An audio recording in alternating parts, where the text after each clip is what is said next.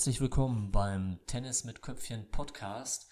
Mein Name ist Marco und ich spreche in dieser zweiten offiziellen Folge mit dir über das Spielverständnis, über dein Spielverständnis und ich möchte dir heute zwei Tipps, zwei Hinweise mitgeben, die dir, was das Spielverständnis betrifft und auch was, was deine Fehlerquote vor allen Dingen betrifft, ein bisschen weiterhelfen werden, so dass du ein bisschen sicherer spielen kannst, dass du in den Ballwechseln eventuell auch mal über vier, fünf oder sechs Schläge hinweg sicher, konstant den Ball reinspielen kannst und dann darauf aufbauend entweder deinen Gegner zu mehr Fehlern zwingen kannst oder einfach dein Spiel ein bisschen besser aufbauen kannst, um dann selbst die Punkte abzuschließen, Punkte gut vorzubereiten, um dann auf einen zu kurzen Ball des Gegners zum Beispiel einen Stopp zu spielen, kurz Cross zu spielen oder hinten in die Ecke zu spielen. Ja, so, ich möchte einfach mal starten mit dem ersten Punkt, den ich mir für diese Folge überlegt habe, und zwar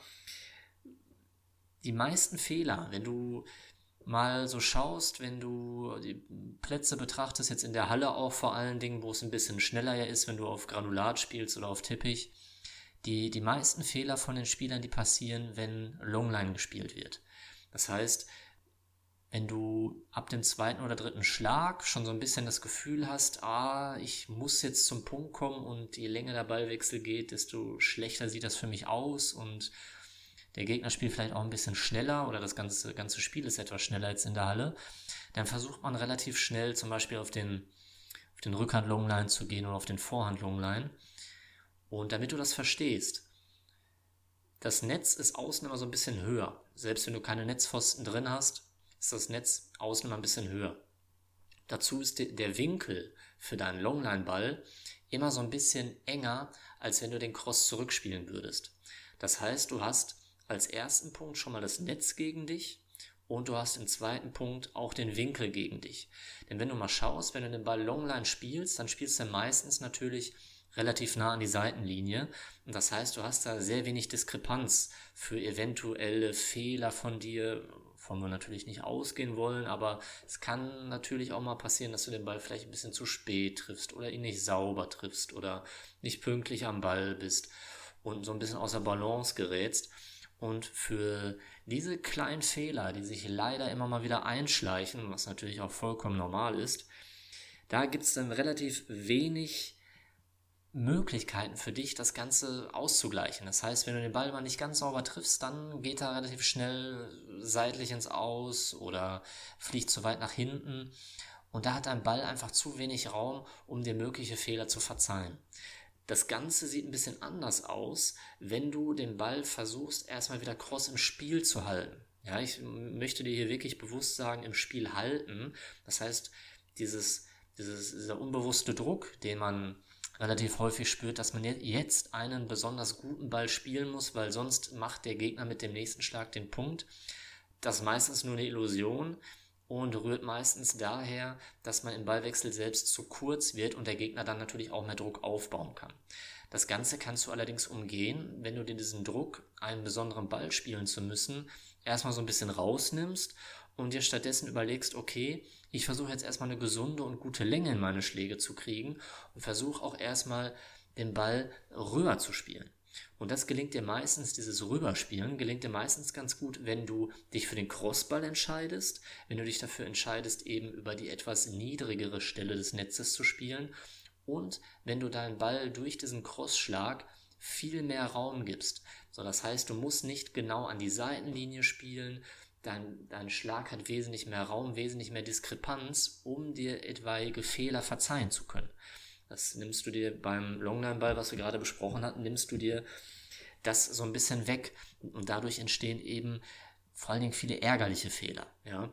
Und um das so ein bisschen zu umschiffen, kannst du dir weil wir auch viel über die mentale Geschichte sprechen, kannst du dir in, dein, in deinem Kopf merken und in deinen Gedanken so ein bisschen abspeichern, dass du dir sagst, vor allen Dingen, wenn du dann kurz vom Ballwechsel bist, wenn du dich zum Beispiel zum Return hinstellst oder auch zum eigenen Aufschlag, dass du dann sagst, okay, ich versuche jetzt in diesem Ballwechsel, wenn es dann wieder ein bisschen hin und her geht, versuche ich erstmal Cross zu spielen und in diesem Cross-Duell zu bleiben und ich konzentriere mich mehr auf meine Länge und konzentriere mich mehr darauf, die richtigen Winkel einzusetzen, als sich von diesem Druck überwältigen zu lassen und dann nach dem zweiten oder dritten Ball im Ballwechsel schnell zu spielen und auf den tollen Ball zu gehen, der, wenn er kommt, natürlich eine super Option ist, aber in den meisten Fällen viel zu riskant ist. Und Risiko solltest du vor allen Dingen in den ersten Schlägen einer Rallye immer versuchen zu vermeiden.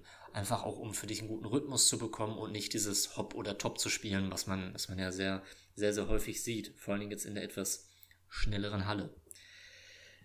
Der zweite, vielleicht noch viel wichtigere Punkt ist, wenn dein Gegner Slice spielt. Viele, einige spielen, das habe ich auch jetzt mittlerweile schon sehr häufig gehört, spielen auch mit der Vorhand Slice. Wenn der Gegner viel Slice spielt, dann verändert sich für dich einiges. So, das heißt, wenn du mit deiner Einstellung, also du möchtest den Schlag normal ausführen, du möchtest Topspin spielen, du möchtest vielleicht auch relativ schnell und gerade spielen und möchtest deinen Gegner unter Druck setzen, diese mentale Einstellung, die musst du so ein bisschen abwandeln, so ein bisschen verändern, wenn der Gegner sehr viel mit Slice agiert, weil sich die Situation, die Spielsituation für dich so ein bisschen verändert. Du musst auf einen anderen Ball reagieren. Der Ball deines Gegners ist anders und hat ganz andere, bringt ganz andere Voraussetzungen mit, als wenn du dich in einer normalen Rallye befindest, wo du den Ball mit deinem Gegner hin und her spielst und jetzt zum Beispiel Topspin spielt oder ein bisschen mehr gerade spielt. Aber ich sag mal so, dass vom Tempo her vielleicht auch mal schneller wird. Aber beim Slice ist das alles ein bisschen anders. Der Ball ist erstmal etwas langsamer und dadurch auch länger in der Luft.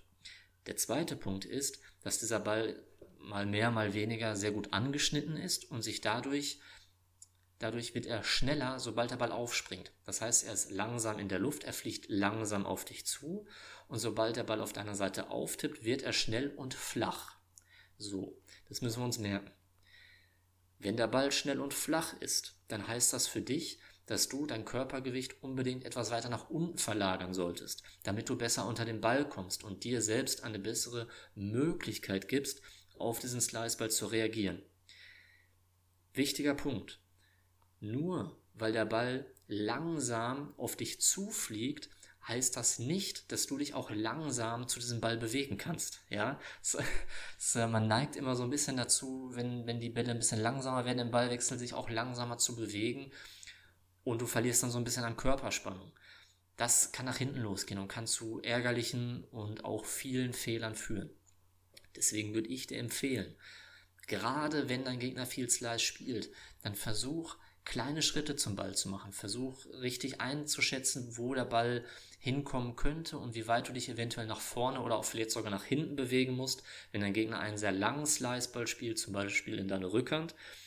Und nimm an, dass die Spielsituation eine andere ist und du den Ball unterhalb der Netzkante, also unterhalb der Netzhöhe, spielen musst. Das heißt, wenn wir das jetzt mal logisch durchgehen, der Ball wird schnell und flach, wenn er bei dir aufspringt. Er dreht sich dann auch noch so ein bisschen und du versuchst dann zum Beispiel, vor allen Dingen aus dem Halbfeld heraus, auf diesen vermeintlich leichten Ball einen schnellen und harten Ball spielen zu wollen. Das kann eigentlich überhaupt gar nicht funktionieren, weil sich der Ball ja unterhalb der Netzkante befindet. Und wenn du dann ohne Topspin, ohne Slice, einfach nur wild und hart auf diesen Ball schlägst, dann wird er entweder im, an der Netzkante landen, im Netz, oder er wird weit nach hinten fliegen, das heißt nach hinten ins Aus hinter die Grundlinie. Versuch das auf jeden Fall zu vermeiden und versuch dir sofort in deinen Kopf zu holen, wenn dein Gegner einen Slice spielt, dass du diesen schnellen und harten Ball streichst und stattdessen eine andere Lösung findest. Ich möchte dir jetzt zum, zum Schluss dieser Folge, sonst wird das auch zu lang und du kannst das nicht alles mitnehmen und dir nicht alles merken, versuch den Ball, diesen Slice-Ball des Gegners, entweder mit einem Topspin-Ball zu beantworten, den du bewusst etwas höher und langsamer spielst, ohne deinen Gegner großartig unter Druck setzen zu wollen, weil der Sliceball deines Gegners ist keine Einladung für dich, um druckvoll spielen zu können. Und der zweite Punkt ist, die vielleicht leichtere Variante, dass du auf diesen Sliceball erstmal mit einem Slice antwortest. Gerne auch mit der Vorhand, wenn du in der Lage bist, diesen Vorhand-Slice ganz gut zu spielen.